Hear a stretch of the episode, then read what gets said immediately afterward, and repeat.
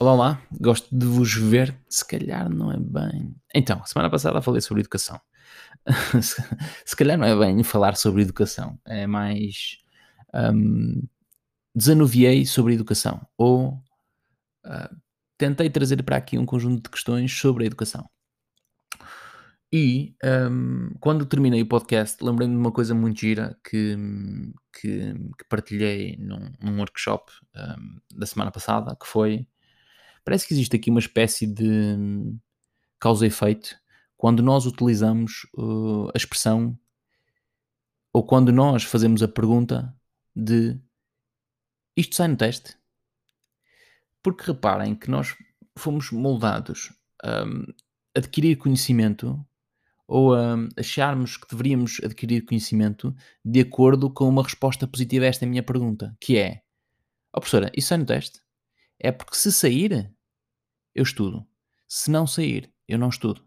Se sair, eu ganho conhecimento sobre isso. Ou acho eu que ganho conhecimento sobre isso. Se não sair, não vale a pena. E, se nós repararmos no nosso dia a dia, parece que nós, num, num efeito de osmose, replicamos isso para o nosso dia a dia, que é se isto sair no teste, eu estudo.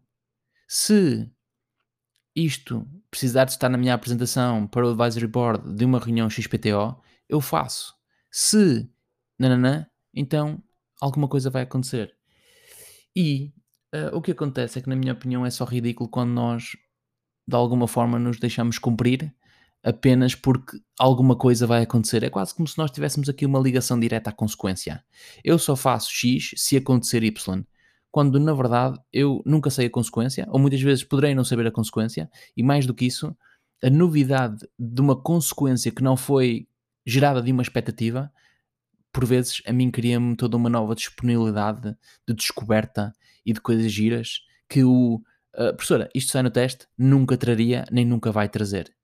Então, se pudéssemos, de uma vez por todas, deixar de perguntar se isto vai sair no teste e nos próprios testes nos pudéssemos cumprir como seres humanos e como homens, com H grande que somos, acho que poderia ser giro um, nós percebemos qual é que é a consequência disso e também perceber se alguma coisa muda, porque se não mudar, eventualmente poderemos ser nós que mudamos. E não sei se isso poderia ser uma novidade ou até uma frescura gira para aquilo que nós chamamos um, presente.